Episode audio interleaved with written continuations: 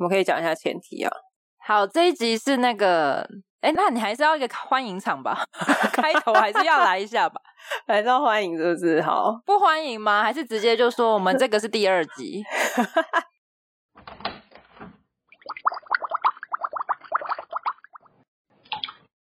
Hello，大家好，欢迎回到独孤十三姨的茶水间，我是独孤，我是十三姨，我们又回来了。但是其实跟上一集是同一天录的，所以我们这集没有茶点。没错，茶点一样是买不到的草莓干。对，继续录下去是因为我们有一点无法停下我们的话题。没有，我想要沿着上一集的话题，大家还是听一下上一集，再来听这一集，不然你可有一些前情提要，你会不知道在攻虾米猫狗。对，好，我刚刚不是有问你说看不看到裸体这件事情吗？因为我家的猫很喜欢看我洗澡，就我每次我要去洗澡的时候，我就会把门关起来，嗯，关一阵子之后，你就会发现开始有弄门的声音，就是空空空，就是有东西一直在撞我的门的声音。打开门，你就会发现它是用头一直狂撞我们，因为它要进来，就好，就让它进来。但它进来之后呢，它也不是要洗澡，它就是直直的盯着我。我知道，对，所以我那时候很好奇。之前杜姑有帮我连线的时候，我就有特别特别写下这个问题，想问他为什么这么爱看我洗澡。他没有要看你洗澡，没有要看，他只是觉得你跟他不在同一个空间，他很好奇你到底在干嘛。他只是想要跟你共处一室，但他没有在看你，他没有想要看你的裸体，他只是想要跟你共处在同一个空间。因为你知道吗？你刚刚在讲的时候，我就很怕，想说我问你这个问题，你有没有看到我裸体？在问我家猫这件事情的时候，你 你的视线就会出现我的逻辑。他那时候给我的感觉是他很好奇你在门后干什么，但是他也不是真的想知道你在干嘛。那个是一个很奇怪的情绪，就是我不知道你在干嘛，然后我看到了，我其实也没很想了解，但是我就想看，超奇怪的，是什么恐怖情人吗？他就是要一直待在你旁边，因为有时候我洗一洗，我会故意弄一下那个水。我就是拿莲蓬头一对在干湿分离的玻璃上面，然后它就会形成一个像瀑布的感觉。刚开始会这样盯着看，然后之后开始就有点腻了。就本来就是站着，之后就变坐着，然后变窝着，然后趴下，已经跟那个地板融为一体了，你知道吗？越来越扁，然后就开始眼神空洞，两眼发直，然后直视不知道哪里，不是看我，直视前方，然后开始发呆。我想说，这就是我刚刚前面说的，他也没有想要知道你在干嘛。我想说什么意思？你就硬要进来，然后在里面发呆，就不知道啊。就是他们的行为，这就是我前面说很多次的，你没有办法沟通哦。你只能去连线到，然后他告诉你说，我就是想进去跟你共处一次，但他就没有要干嘛，因为他给我的讯息也是我没有要干嘛。然后我看到的画面就是他就是坐在马桶，还是马桶再往上一点的高处，他就是没有没有，他是在低低的地方。真的吗？他没有坐在马桶上，但是他给我的画面是他坐在一个什么东西上面呢？什么东西啊？嗯，不知道。啊、呃，他可能以为他在什么东西上面。他是还蛮喜欢跳到洗衣篮里面，里面没有，我没有看到这个画面。你说被关起来的感觉？没有，因为我之前有连线一个朋友的猫，嗯。我问他喜欢做什么事情的时候，他给我的画面是他贴着窗户很近，然后在一个什么高的地方在看窗外，盯着看。然后我那时候以为他是在，例如说贴着窗户的柜子上，嗯。结果后来他的主人拍给我，你有看过那种贴在窗户上面的猫窝吗？有，他就是用吸的，对不对？对，他就是真的贴在 窗户上。哎、欸，我家的猫也会贴在窗户上，哎，好，对，好可爱哦。但我想要再分享一个我家的，因为我家有两两只猫，那这两只猫其实是不同时期养的。刚刚那只爱看我洗澡，它们也没有爱看我洗澡，它到底呃爱进浴室，我真的很难去斟酌那个字要用什么，你知道吗？很爱跟你共处一室，对，很爱跟我共处一室的那一只呢，叫做不吉，那一只是我第一只养的猫。有另外一只是彩彩，就是上一集有提到吃东西会这样子乱甩的那一只，那一只是比较后来养的。他们两只相处的不太好，我其实一直觉得有点困扰，因为毕竟你家养两只，但是他们又没有感情很好，可能会打架，嗯，或者是补给就很容易只要揍彩彩，他们两个都会追赶，补给就会发出尖叫。然后我那时候就觉得说，这都是猫，到底为什么 这么讨厌对方呢？那时候就有特别问杜姑这个问题，嗯，我想要个别问说他们对于对方的想法。我记得我那时候是先问你，补给喜不喜欢彩彩？嗯，补给非常讨厌彩彩，而且那个是一个打从心底的厌恶。哎，我一问完说你对彩彩是什么想法，然后我就收到一个打从心底超级无敌讨厌的那种感觉。然后就想说也太讨厌了吧？的确是真的很讨厌他，因为你就有告诉我，你只能感受到他的心情嘛。嗯，所以实际上可能发生什么事情，他没有办法陈述的这么完整告诉你。他给我很讨厌的感觉，然后甚至他想要出手打彩彩，就他给我看的画面是这样。但是我有问他，我问他说为什么你那么不喜欢彩彩？他就说彩彩，他也这个都是画面，就是彩彩会暴冲到他面前，对，他就会觉得很烦，因为他会被吓到。再来是他觉得他很吵，他觉得他一直瞄，真的是很吵。甚至他给我一个画面，我觉得超好笑，他给我一个彩彩在追自己尾巴的画面，他觉得很蠢啊。他给我一种那只猫是智障吗？在里面一直追自己的尾巴，是不是有病啊的那种感觉？我真的觉得很好笑。我那时候是想说，怎么回事啊？这是什么画面？你知道，你那时候告诉我的时候，我真的要笑死。先从就是会突然跑到他面前，因为彩彩本身是一个活动力非常非常高的猫，它身上全身都是肌肉，它非常喜欢快速的奔跑，然后跳上跳下，它很爱这种极限运动，这算是他们的极限运动吧。跑酷的感觉，就叫人类跑酷的感觉，所以它真的时不时的会从补给的身上可能跳过去、踏过去、踏过去，要把它当踏板，是不是？对，他当然讨厌他，是我，我也超讨厌他的，好不好？这有什么好问的啊？对，然后尤其是他有时候就是他们可能都在走廊上面，彩彩想要走过去，补给可能就是在靠近右边，然后可能左边还有大概三分之二的走廊可以走，嗯，彩彩就硬要走那右边的三分之一。那就是补给已经躺满的那三分之一，他就走过去哦，而且很慢，慢慢的走，慢慢的走，走过去之后，后脚就踩在人家身上，踩着，踩着没有马上过去哦，踩在那边开始发呆，要走不走，踩在人家身上，脚真的扎扎实实的踩在补给肚子上，然后看向远方发呆。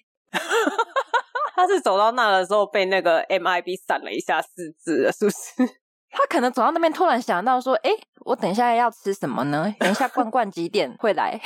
几点开？罐罐又加了好多水，对，心情不好，吃好多水，然后就停搁在那里，补给就不爽。”但是我我们就这样反过来问嘛，今天如果你是个人，就是它不是你养的猫，因为你今天是猫的情况下，嗯、你可能会因为它是宠物，你会合理化一些行为。嗯、我们把它换成一个小孩好了，我们把它换成你家有一个小孩，然后动不动就来踩在你身上，哦、然后动不动就冲到你面前，哇！你会觉得这不是小孩，这他妈死小孩？我会把它吊起来，我会把它吊在社区的门口，请注意你的言辞。哦，好好吧，好啦，大家不要学我，这开玩笑的。我们换位思考，就是你自己这样子想完之后，没有啦，是是我会真的很生气。对啊，你一定会觉得彩彩是只死埋木，而且他还有他超多这种坏习惯。再举例一个，就是可能换成是彩彩躺在那边，然后补给走过去，补给没有踩他，他从他旁边经过，就这样好好的这样慢慢的走过去，彩彩就会趁着他离他很近的那个瞬间，去勾一下他的后脚，靠北。这就很像是我们国小会去故意绊倒同学一样，或者是去掀人家裙子、脱人家裤子那种行为啊，就是很讨厌呐。大家自己国小回想，就觉得臭男生，对，超级好笑哎。可是相反的，因为我那时候也有问你彩彩对于补给的想法，彩彩觉得补给很好玩，他超爱补给吧？但是他的情绪我有一点不是很好理解，因为我不确定他觉得补给很好玩是。它是我很好的玩伴，还是他是一个我觉得很好用的玩具？就是我分不清楚他的喜欢是哪一种，你知道吗？我要笑死了！你知道这个是昨天才发生的。昨天我爸他就突然经过我的房间，然后就看到彩彩不知道在抓什么，他就有说：“彩彩在干什么？不要用那个，然后我爸说他好像在抓你的衣服，因为我在吹电风扇，然后就有一个东西在那边飘飘飘，嗯、然后他以为彩彩在玩我的衣服会抓坏，然后我就转头过去发现我的床上没有衣服，只躺了一只补给，然后那个垂下来的是补给的尾巴，太讨人厌了吧？所以才才正在玩补给的尾巴。对嘛？你看，你综合上述原因，这就是我一直讲的，你不需要去沟通，你都可以知道他为什么讨厌他。你平常从他的行为就看得出来啦。我们今天反过来就一样，换成是你啊？难道还要旁边的人一直问你说，你为什么讨厌那个男生啊？然后你还要跟他解释说，因为他一直掀我裙子啊。老师还说，为什么？为什么要讨厌他？哦，我真的快要笑死哎、欸！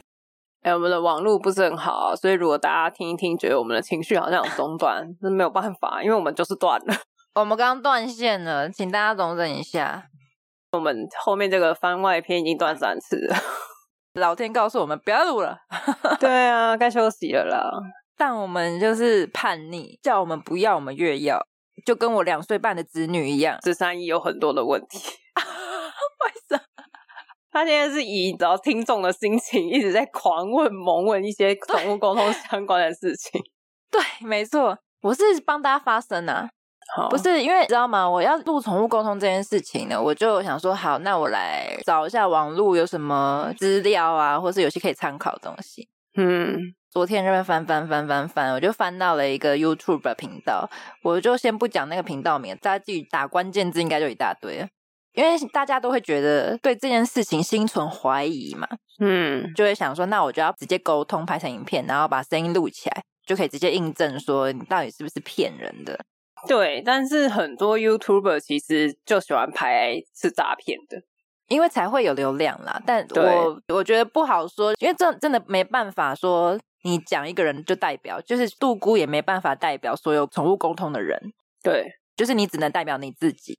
没错，那当然，你挂名叫做宠物沟通师，你去网络上找一大堆啦，而且收费不一。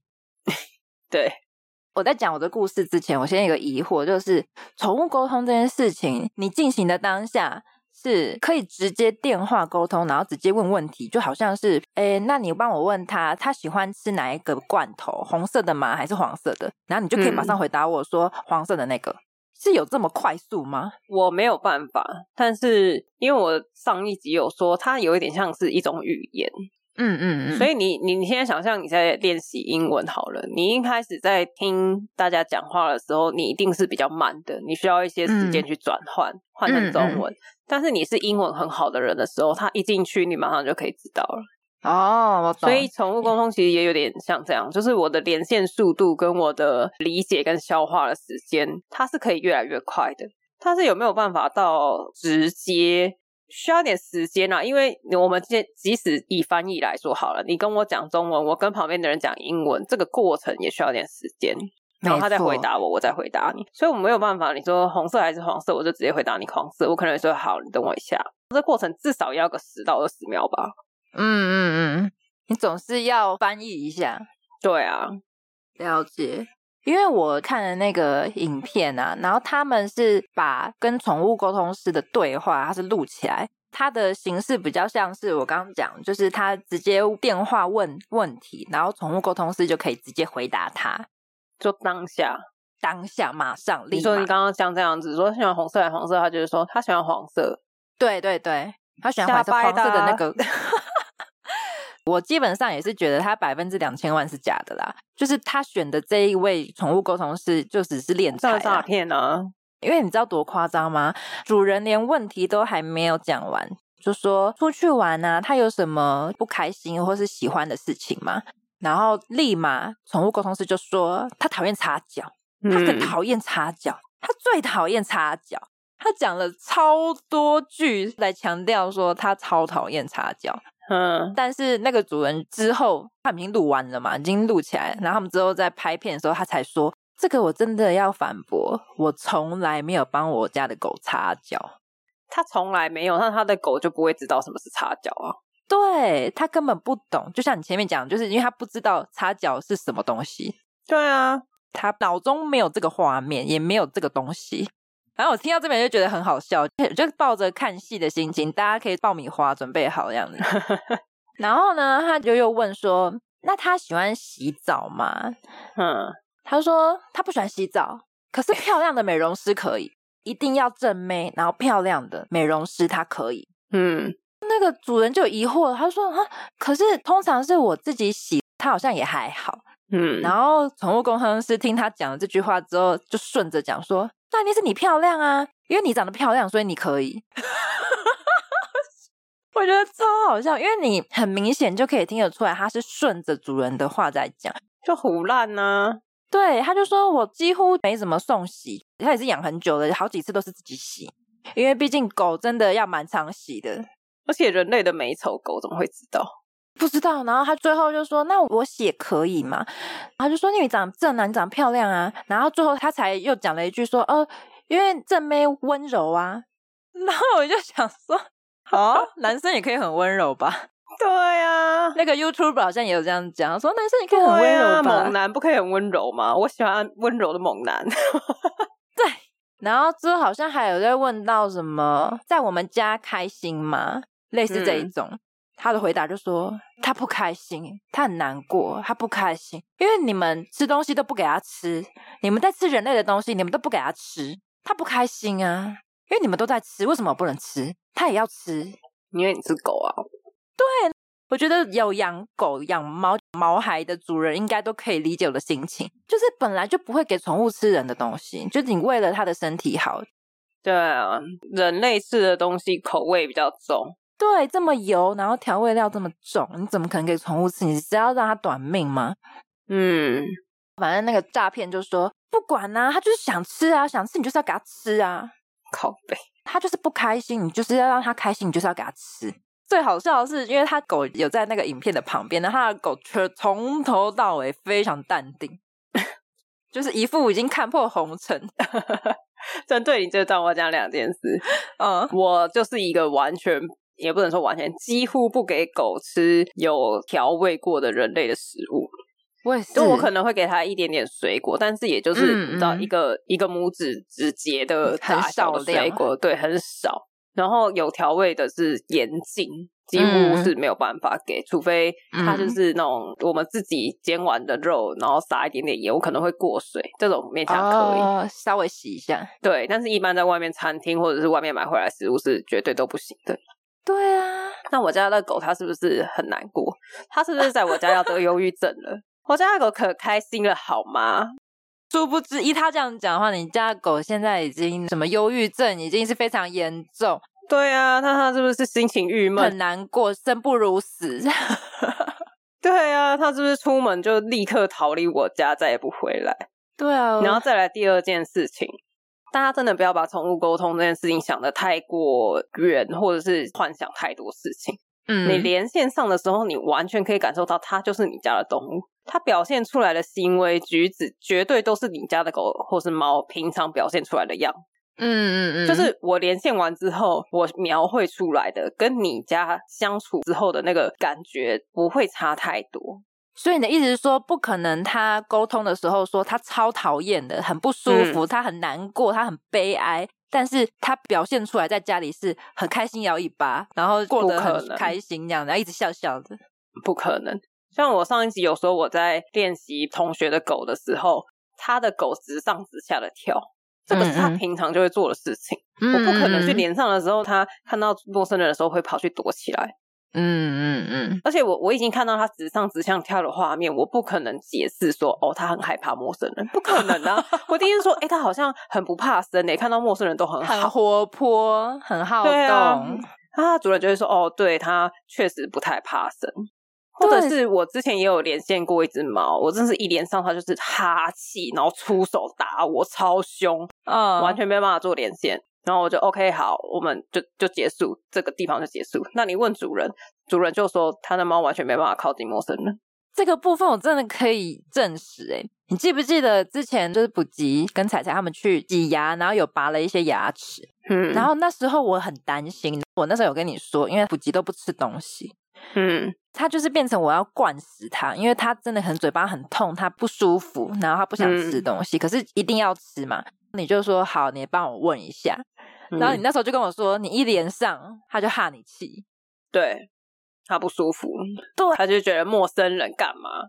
他又不舒服，然后你又是谁？他那几天全部都是把自己塞在一个角落，有角落就去角落，有床底就去床底，有椅子下面就去椅子下面，反正他会把自己塞在一个他觉得很安全的地方，然后可是他就是很不舒服，对，他就是很不舒服，很不安。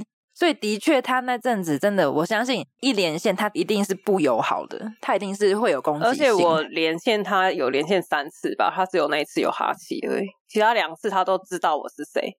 真的，因为他只有那次不舒服。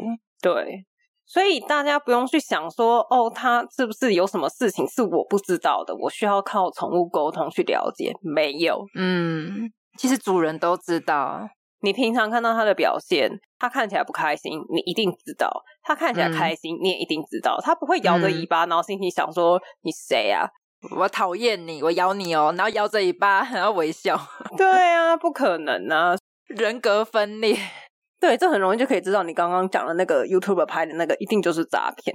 对，他们找的那个宠物沟通师，很明显。上次我甚至都觉得他应该是拍了八个，然后挑一个最扯的、最有流量的。因为如果都很无聊，像我这样子讲，哦，他很喜欢出去玩，说他喜欢大草地，就很无聊啊。对啦，因为毕竟拍片还是要有一些话题性。对啊，对啊，只是因为我会觉得说，宠物沟通这件事情啊，我知道是有一些什么考试的，是不是？还是有一些证照的？嗯，有证照，对，但是基本上很多现在在线上你查到的那一些，有些根本就是可能靠介绍啊，或是他就只有 FB，或者只有部落格，他就已经是在收费，在帮人家宠物沟通这件事情。但大家也不用那么去觉得有证照是一件多厉害的事情，或者去查证照这件事情要怎么考。怎么样？怎么样？因为你没有办法百分之百的完整的去叙述，甚至有可能是你家的毛小孩没有办法去好好的叙述他的观感、他的想法。所以，宠物沟通师的这个证照呢，他说你连线上之后，你只要有七成命中率，你就可以拿到了。嗯嗯嗯，那这是可以理解啦，因为像刚刚前面我说，我看到补给的画面是在一个什么东西上面，但你说没有，它就在地板上。嗯嗯，对啊，就可能还是会有一些落差，但是这个落差不确定是你连线的落差，还是他自己本身认知的落差。对啊，也有可能是他真的一直觉得他在高处，也是有可能的，我不知道。还是你家的浴室是往上一个走台阶走的？没有，我不知道，没有，好好笑。但是我我自己个人不会去做过多的猜测跟解读。嗯，但是有收费的人，我不确定他们是不是这样。对，我是觉得上一集有提到，比如说走掉的宠物这件事情，我觉得关于走掉的宠物，你有适时的补一些话，可能是对主人比较好的。就可能说，我现在也过得很好，嗯、那也希望你好好过下去。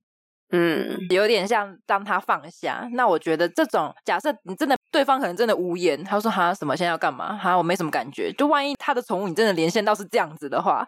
那你可能只是说哦，他可能现在过得还不错，你就可能用一些就要靠话术了，就是你只要讲的他已经放下过去了，他已经没有病没有痛了，你不用那么在意。他也希望你往前走这样子。对，但其实他脑袋就是没有任何的讯息，空白，他就是空白，他就说哈什么东西要干嘛？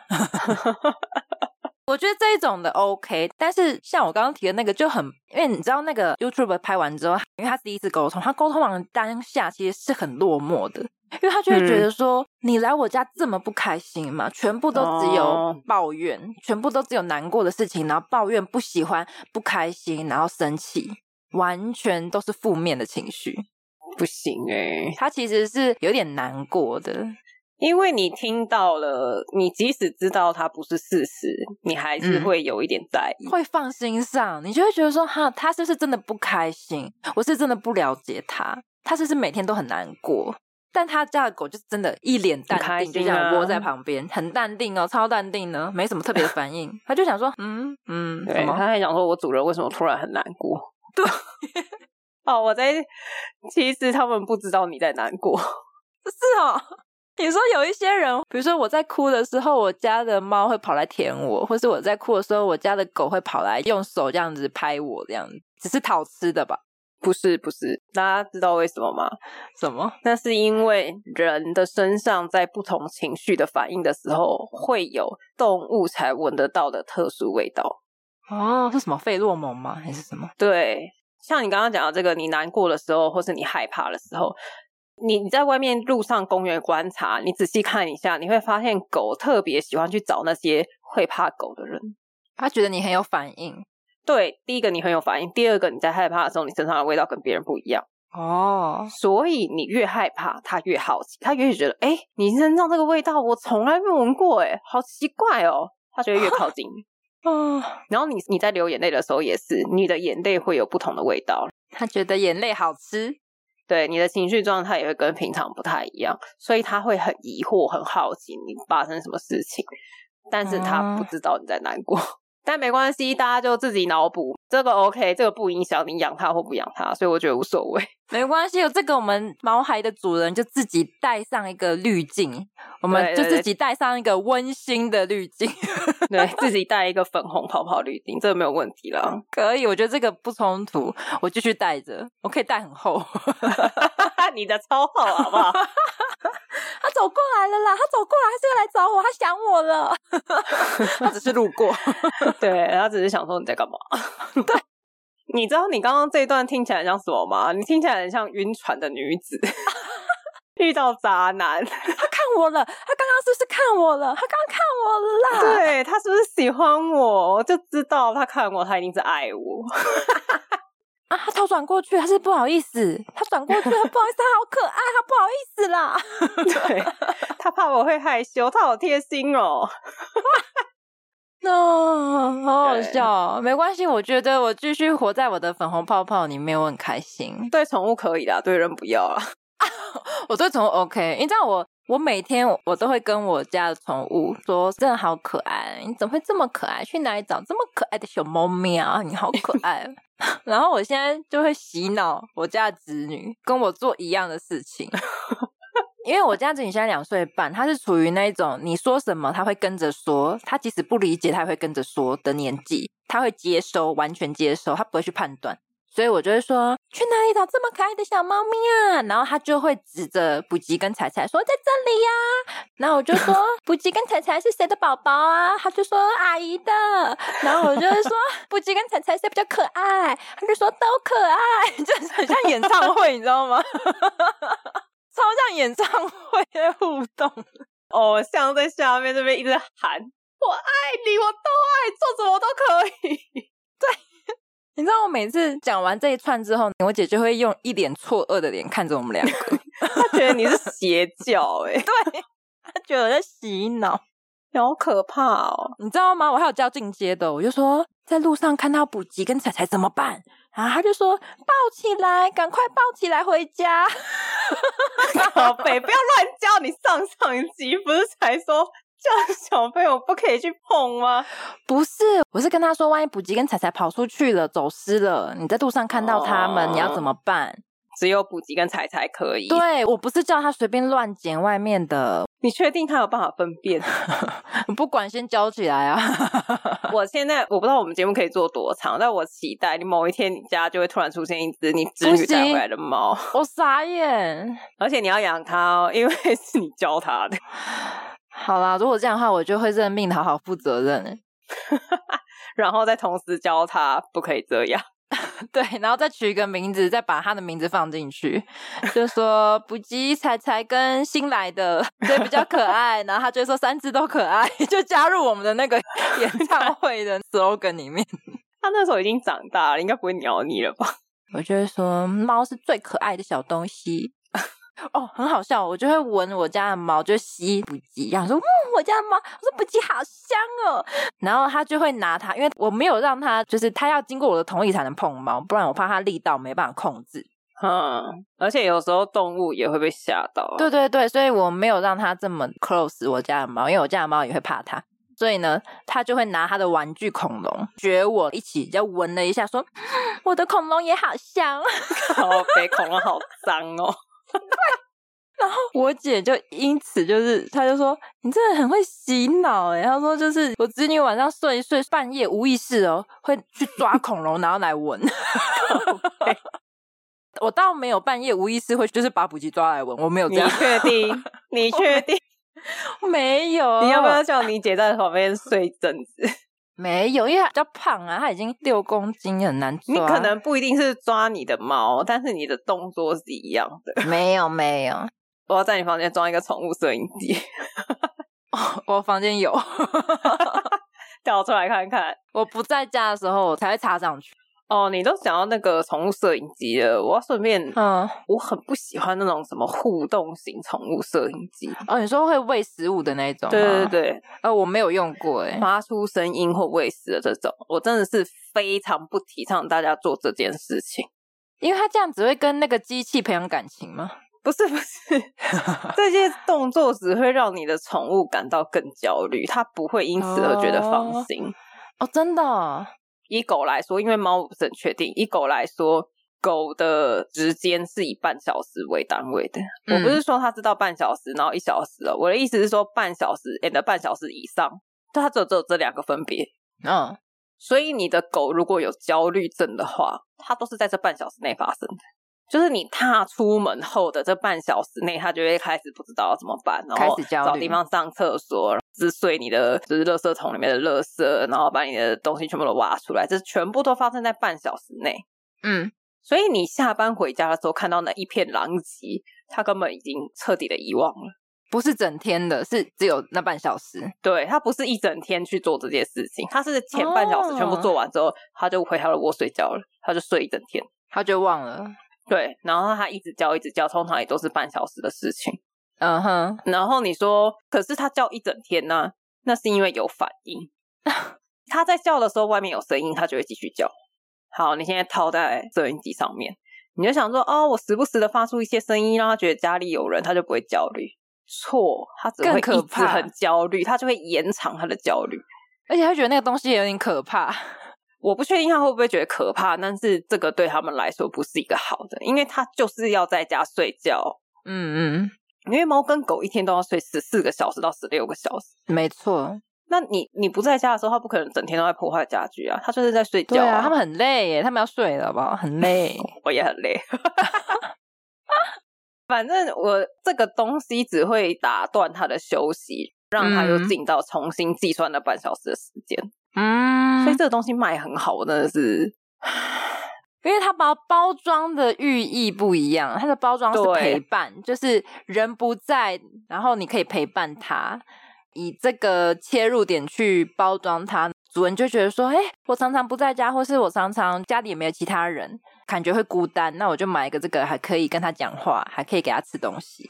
不是，我就问你，人类，你们在睡觉那八小时里面，你真的觉得你自己孤单吗？你一定是你清醒的时候觉得你自己孤单的，对，是你一定是你醒来的时候，然后你就觉得哦，床上没有人。但他们会解读为因为很孤单，所以睡觉。不是啊，他不睡觉，他还要干嘛？他又不会看电视，他也不会划手机啊。这就是为什么我们可以跟宠物连线啊，因为他休息的非常的够。理解。像我就比较不会买那种东西。可能一方面是可能我家比较常会有人在啦，但我家的猫其实也还好，就算有人在，它平常也会去找没有人的地方睡觉，因为他们就是想休息。对啊，像我们现在在录音的当下，我的狗就在后面那边睡得烦，根本就没有理我。就即使我在家，它也是在睡觉；我不在家，它也是在睡觉。对，但我就会自己脑补，我就会一出门在一小时之后，我就会开始跟我旁边的碎念说：“完了，我家的猫有点想我，完了，我家的猫超想我。”我觉得有分离焦虑症不是我的猫，是我，我本人有分离焦虑症，我就会觉得我家的猫在想我了，怎么办？一回来打开门，安静，然后我还要到处去找猫在哪，猫呢？对呀、啊，猫呢？猫呢？但我觉得很多买这种摄影机的人都是养狗的，因为他们回家的时候，狗都会冲到门口去迎接，他就会觉得我家狗在家等我一整天，太想我了。他真的不会等你一整天，他就是在他知道你快要下班的这段时间才在等你。嗯嗯，我为什么会知道呢？我们家有摄影机，但是不是拍宠物的，我是拿来拍，如果万一哪一天真的有人闯空门。对，所以我有一支摄影机是从客厅拍到大门的，啊哈、uh，huh. 然后它一整天它都不会出现在客厅，他会一直到，例如说，假设我六点下班，他会差不多五点到五点半左右的时候，他就会走到客厅来等。嗯嗯，他很厉害，他们生理时钟很强，对，他们生理时钟很准。那如果我那一天加班，我快七点才回家的话，他就会等到可能，例如说六点半，他就又会回房间了。哦，因为他就觉得过了这个时间你还没有回来，他不知道要等多久，他就先去做自己的事。对，他就又在睡觉还干嘛？所以他没有等一整天，他们有生理时钟的。你平常几点回家，他就会在那个时间才开始觉得我的主人要回来了，真的。或者是我家猫会来迎接我，还有一个可能啦，就是我已经过了喂罐头的时间才回去，它就会死死的盯着门口，然后说食物，然后有怨 念，像丧尸一样。